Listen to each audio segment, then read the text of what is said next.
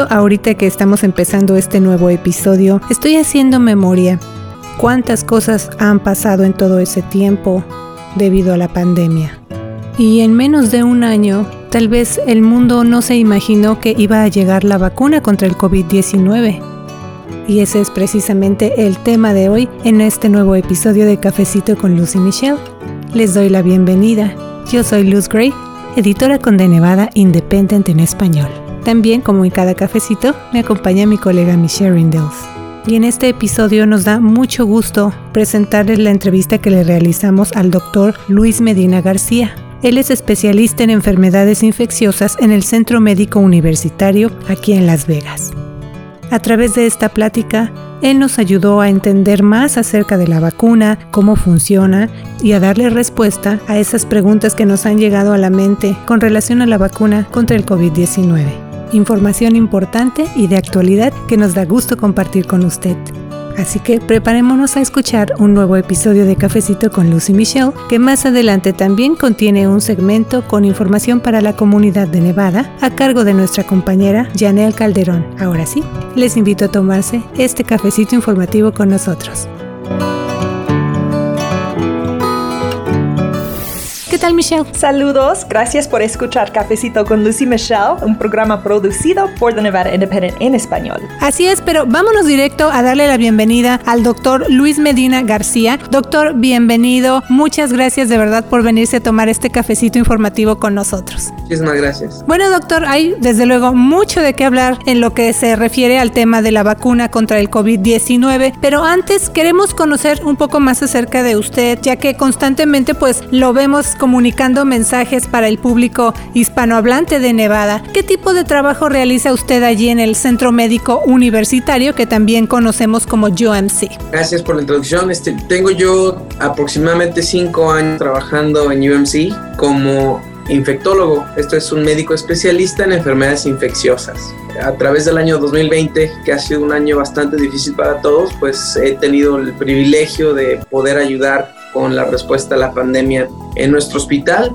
y también pues en otros niveles ¿no? de, de gobierno, de empresas, etcétera. Y pues muy orgulloso de poder contribuir a los esfuerzos de nuestra comunidad para llegar a, un lugar donde estemos más seguros todos.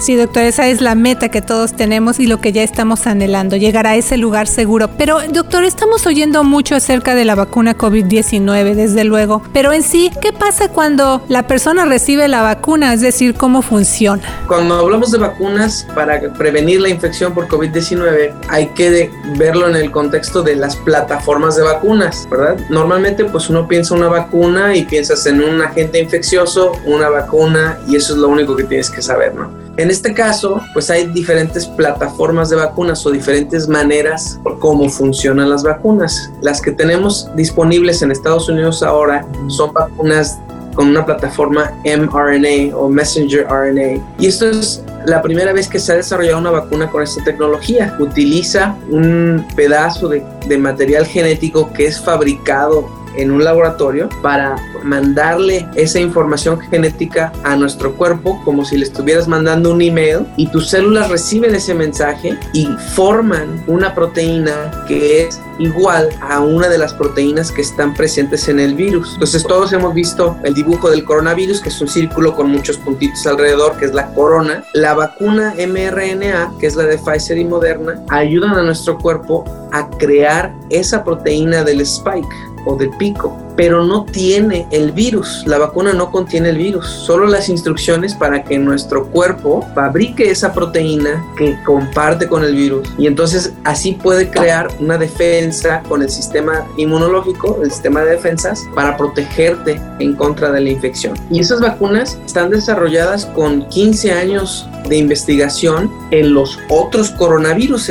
Entonces, los coronavirus es una familia de virus y se habían estudiado por mucho tiempo. Entonces, el desarrollo de estas vacunas mRNA está basado en ese esfuerzo larguísimo y monumental de, de otros científicos en el pasado. Entonces, altamente efectivas las vacunas, hasta en un 95%, y eso pues es raro en el mundo de las vacunas, ¿no? Entonces es un producto seguro y altamente efectivo. El problema que estamos teniendo ahorita pues es la disponibilidad de las vacunas. No hay suficientes vacunas para vacunar a todo el mundo tan rápido como quisiéramos, pero la Administración Federal ha conseguido muchísimas más dosis. Hoy se vio en las noticias que el presidente Biden pudo comprar otras 200 millones de dosis y sí está acelerándose tremendamente el paso con el que se están vacunando a las personas aquí. Esto ojalá va a mejorarse con la disponibilidad de otras vacunas con diferente plataforma, o sea, vacunas que también son contra COVID, pero que utilizan una tecnología diferente. Y estas generalmente son las de vector viral, o sea, utilizan un virus de adenovirus de chimpancés que está inactivado y le insertan esas mismas instrucciones, pero en vez de que se inserten directo,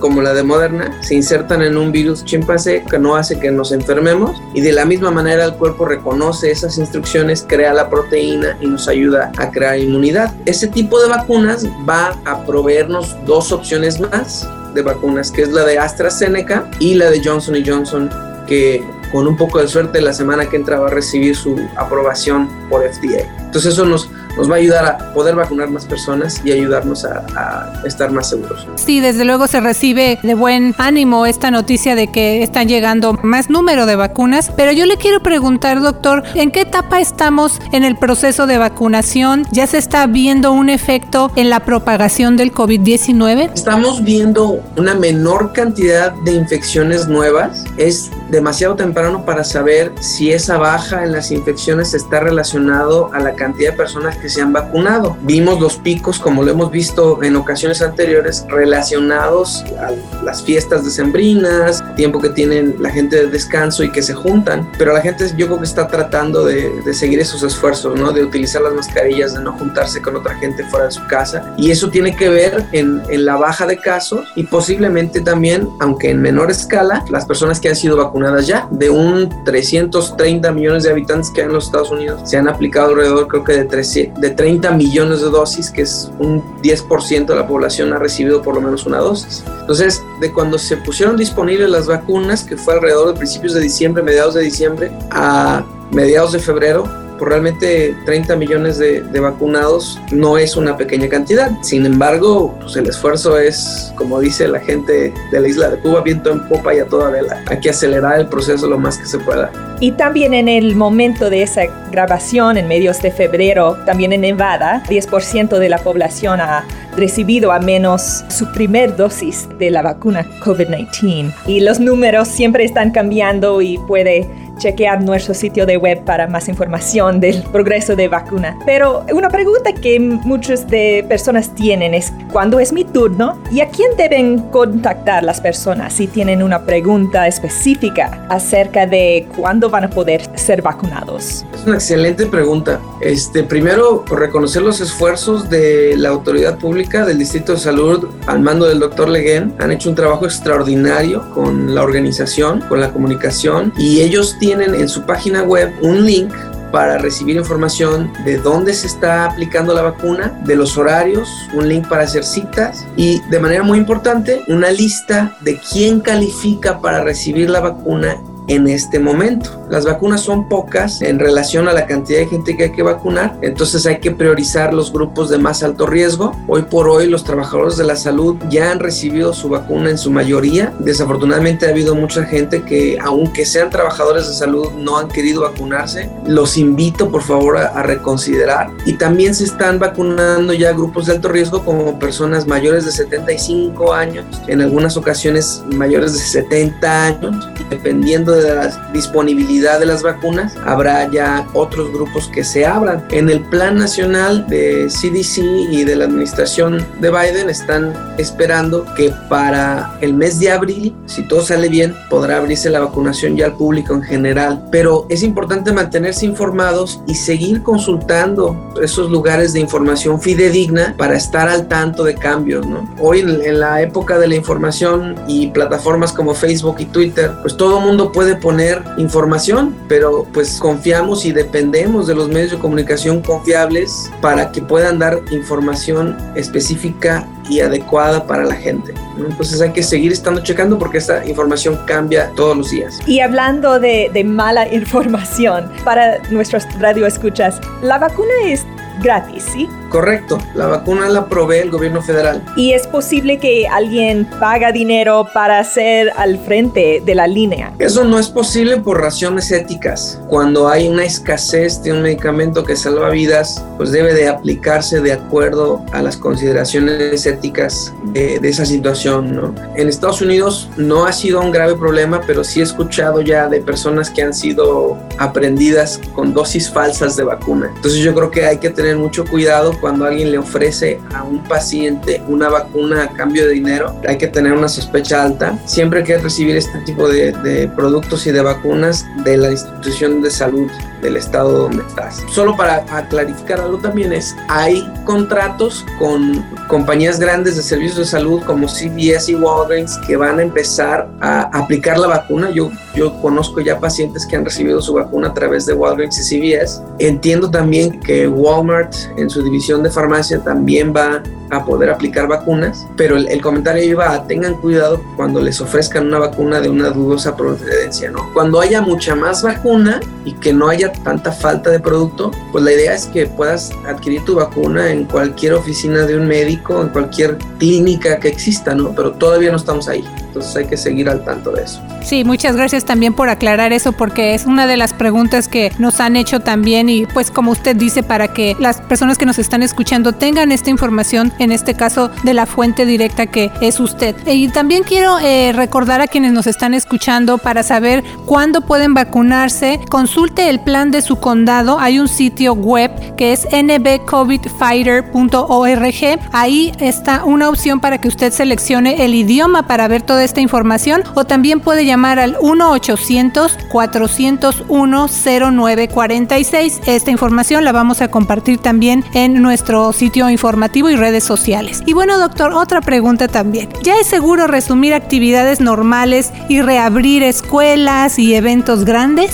Híjole, una pregunta realmente complicada y en realidad la respuesta es no. No estamos listos para regresar a un estado de actividad social como antes del COVID. Y es posible que durante mucho tiempo no regresemos a ese estado anterior, pero yo creo que no hay que enfocarse tanto en todo lo que hemos perdido, sino hay que enfocarse en todo lo que hemos ganado, ¿no? Hay que enfocarse en, en la solidaridad que hemos creado como comunidad, en el conocimiento que hemos creado en la comunidad científica, en las mejoras que ha resultado en las instituciones para que se enfoquen más en el bienestar de la gente que antes, ¿no? Antes pues decía uno, sí, pues las escuelas tienen que preocuparse por sus alumnos, pero ahora es una necesidad importantísima, ¿no? Entonces las escuelas van a tomar decisiones basadas en, la salud de todo el mundo y, y lo mismo para los negocios y demás. Esto es importantísimo comentarlo en el contexto de la vacunación. Entre más personas sean vacunadas, menos oportunidad tiene el virus de brincar de una persona a otra. Entonces, esto nos ayuda a prevenir la propagación del virus y a prevenir las mutaciones del virus. Una de las cosas que está en las noticias que tiene a todo el mundo preocupado son las famosas variantes de COVID, una de la Unión Británica, otra de Sudáfrica, otra de Brasil y realmente otras que no conocemos. Y pues el pánico está en si las vacunas disponibles actualmente van a tener un efecto de protección contra estas variantes o no. Y aunque se ha visto que hay un efecto reducido en la protección, sí tienen protección. Y la, las recomendaciones a nivel internacional por la Organización Mundial de la Salud, además de las instituciones eh, estadounidenses y británicas, es continúen los, los esfuerzos de vacunación, ¿verdad? Otra cosa que quisiera comentar es cuando la gente ve las noticias, ve información sobre los diferentes tipos de vacunas, habrá quienes puedan ver los niveles de eficacia de cada tipo de vacuna y pudieran pensar en, no, pues yo quiero este tipo de vacuna porque es, es mejor. Y la invitación que les hago es la vacuna que sea disponible en el momento que sea disponible, esa es la mejor para recibir. Al menos de que usted tenga una contraindicación de reacciones alérgicas importantes, cualquier plataforma de vacuna es mejor que no tener ninguna protección. También ahorita que estamos eh, haciendo este programa con usted y como digo, estamos muy contentas de tenerlo aquí, doctor, para que la gente reciba esta información ahora sí que de esta fuente eh, directamente. ¿Por qué parece que hay disparidades en la tasa en que familias de clase trabajadora, hogares de bajos ingresos y las comunidades de color, incluyendo los latinos, eh, están siendo menos vacunadas que en las áreas de mayor poder adquisitivo, doctor? También una respuesta complicada por muchos diferentes motivos. Sí se ha visto que hay disparidades en el acceso a servicios de salud de acuerdo a, la capacidad adquisitiva de la gente. En áreas donde la gente gana menos dinero tienen menor acceso a servicios de salud. Este, en la distribución de la vacuna, en estos momentos hay que considerar el análisis estadístico, ¿no? Cuando tú mides cuántas personas han sido vacunadas, a qué tipo de razas pertenecen, de qué edad son, y dónde viven, pues uno tiene que considerar que los primeros grupos de vacunación fueron los trabajadores de la salud y desafortunadamente nuestros grupos étnicos están menos representados en ese grupo de trabajadores. Entonces se va a ver que hay más personas de raza blanca que trabajan en servicios de salud que tienen acceso a vacuna al principio. Y, esperamos pues que conforme ya pasamos a la siguiente fase de vacunación, que se vean menos esas diferencias entre gente con más ingreso y menos ingreso y empiece a, a equilibrar librarse el acceso de una manera ética para la población en general. Doctor, conozco a algunos que han recibido la vacuna y algunos están reportando efectos como dolor de cabeza o dolor en su brazo. ¿Cuáles son los efectos de la vacuna y qué se puede hacer para aliviarlos? Eso es importante mencionarlo también porque es una de las más grandes preocupaciones de la gente al considerar ser vacunado. Cada vacuna va a crear una respuesta inmunológica va a estimular tu sistema de defensas para que puedas crear esa protección. Y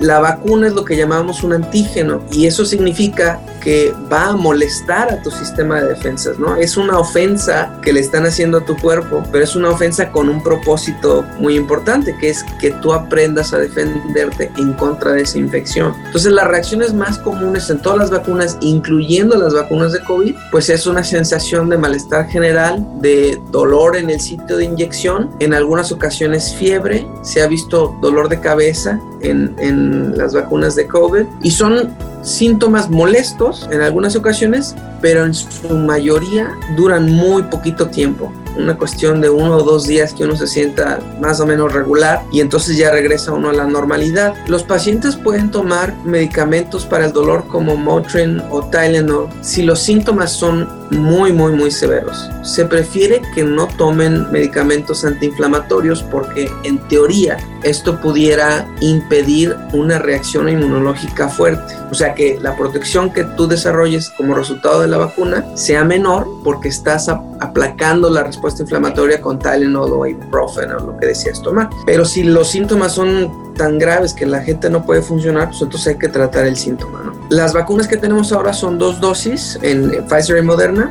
Casi siempre los síntomas son menores en la primera dosis y en la segunda dosis son un poquito más pronunciados. Pero en las dos circunstancias, realmente duran pocos, dos días más o menos de sentirse regular. Yo recuerdo mi experiencia cuando tomé mi vacuna, la primera dosis un poco dolor de cabeza, la segunda dosis otra vez el dolor de cabeza, un poquito de mareo y como que no tienes apetito, pero rápidamente esos síntomas desaparecen. Algo que he notado, que no está descrito en la literatura, es que en aquellas personas que ya han tenido infección por COVID, aún aquellos que no se dieron cuenta, en la segunda dosis sienten más esos efectos ¿verdad? No, no se reinfectan, claro, porque no hay, no hay virus en estas vacunas, pero sí estimula tu sistema de defensas y en aquellos que han tenido la infección sí veo que tienen una reacción más fuerte, pero también les dura uno o dos días y, pasa de ahí. Esas son observaciones nada más, no es información de estudios científicos, ¿no? Y doctor, las vacunas son nuevas. ¿Qué sabemos en ese momento acerca de las consecuencias de largo plazo? ¿Hay efectos permanentes de recibir la vacuna? Hasta el momento no. Los estudios que se hicieron para el desarrollo de las vacunas son estudios realmente grandes. Cuando se desarrolla una vacuna, un medicamento, se buscan varias miles de pacientes, ¿no? En el caso, por ejemplo, de Moderna y, Pfizer, se reclutaron más de 44 mil pacientes en, los estudios y se les ha dado seguimiento desde el inicio de los estudios en febrero hasta hoy y a través de todos esos meses, casi un año ya de seguimiento, no han habido cosas que sean tan preocupantes como para sonar la alarma. ¿no? Todo medicamento va a tener casos donde ha habido efectos secundarios como reacciones alérgicas. Hace un mes o dos famosamente estuvo en las noticias que, varias personas tuvieron una reacción muy fuerte que se llama anafilaxis al recibir la vacuna de, de, Moderna y algunos otros con la de Pfizer, pero realmente no ha sido un problema persistente, ¿no? Y eso va a suceder en el público con cualquier medicamento, ¿no? Tú puedes tomar una aspirina y tener anafilaxis. No ha sido un problema de, de, que las vacunas no sean seguras de ninguna manera. Y todo eso sigue monitoreándose todos los días. Sí, doctor. Y bueno, en este año que ya prácticamente se va cumplir desde los cierres por la pandemia, aquí en Nevada también, ¿cuál ha sido el mayor reto que usted ha enfrentado? ¿Vale la pena todo esto que se está haciendo, ponerse la vacuna? Es crítico que lo hagamos. El ser humano no está diseñado para vivir en aislamiento y representa pues muchos problemas ¿no? en, en nuestro círculo social, pero en una enfermedad tan infecciosa como es el COVID-19, eso es lo que nos va a salvar. ¿no? Al principio de la pandemia, cuando hubieron los lockdowns, pues fue tremendamente difícil para mucha gente, sigue siendo tremendamente difícil en muchos aspectos, en el aspecto psicológico, familiar, económico, la gente que ha perdido sus trabajos, pero es críticamente necesario que sigamos haciendo lo mejor posible. Y la vacunación, pues es algo que va a cortar la duración de, esas, de esos periodos de aislamiento, ¿no? de, de, cerrar esos negocios, de, de, prevenir que la gente se junte en grandes números para no tener eventos de, de contagio masivo o super, super spreader events, como nos dicen en inglés. Imagínate, o sea, vas a, un, a una conferencia, ves que la mayor parte de las personas han sido vacunadas, porque en su momento yo creo que va a haber algún sistema de evidencia de vacunación, y si hay un caso o dos ahí, sería muy poco probable que te contagiaras. Pero nada de eso va a ser posible si no seguimos nuestros esfuerzos, incluyendo la vacunación. Y sobre todo para proteger a las poblaciones que están más en riesgo, ¿no? Y tristemente, pues la comunidad latina, afroamericana, y de bajos recursos, pues estamos a mayor riesgo por las situaciones socioeconómicas que tenemos, ¿no? Hay mucha gente que vive en hogares que tienen varias generaciones en el mismo hogar, que no tienes la posibilidad de hacer un aislamiento propio, porque ¿a dónde te vas? No? Proteger a esa, esa gente que está en mayor riesgo es necesario desde un punto de vista de salud pública, pero es crítico desde un punto de vista de, de justicia social también. A fin de cuentas, trabajamos en trabajos del sector de servicios y sin los trabajadores esos servicios no pueden realizarse. Entonces hay que proteger a la gente en riesgo por salud pública, pero también por justicia social. ¿no? Doctor Medina, ¿hay algo que le gustaría agregar? Agradecerles por la oportunidad de, de participar con ustedes de una vez más llegar a la casa de la gente para darles un mensaje de esperanza y para darles agradecimiento también por todos sus esfuerzos y sacrificios. La comunidad de trabajadores de salud sabemos lo difícil que es para ustedes y les agradecemos que sigan tratando de, esforzarse por no contagiarse. Esa es la, la, misión más importante. Y al no contagiarse ustedes, están protegiendo a mi familia también y están protegiendo la fuerza de trabajadores de salud en, en todo el mundo. Muchas gracias, doctor. Seguramente más adelante el público va a tener nuevas preguntas, así que nos gustaría invitarlo de nuevo. Gracias por venirse a tomar este cafecito informativo con nosotros. Muchísimas gracias. Gracias de nuevo al doctor Luis Medina García. Él es especialista en enfermedades infecciosas en el Centro Médico Universitario. Pero además de noticias, también hay otras áreas que preocupan a los nevadenses, en especial relacionadas con su bienestar y desarrollo personal. Este es el segmento Nuestra Comunidad. La ciudad de North Las Vegas, en colaboración con el Distrito de Salud del Sur de Nevada y el Distrito Escolar del Condado Clark, continúan registrando habitantes de 70 años o más que desean recibir la vacuna de COVID-19. La vacunación solo está disponible por cita. El sistema de inscripción empezó en enero y sigue estando disponible en vaxnlv.com o llamando al 702-342-8417. Una vez completando el registro, un agente lo contactará más tarde para concertar una cita cuando las vacunas estén disponibles. Asimismo, el sitio de internet del Distrito de Salud muestra localidades donde se puede reservar citas para la vacuna en covid.southernnevadahealthdistrict.org o para más información puede llamar al 702-759-1900 de lunes a viernes de 8 a.m. a 4 y media p.m. El Estado también ha creado servicios por teléfono para contestar preguntas acerca de la vacuna, su distribución e información sobre requisitos y citas para recibirla. El Centro de Apoyo Estatal puede ser contactado al 1-800-401-8946 los 7 días de la semana de 8 a.m. a 8 p.m. Les informa Yanel Calderón.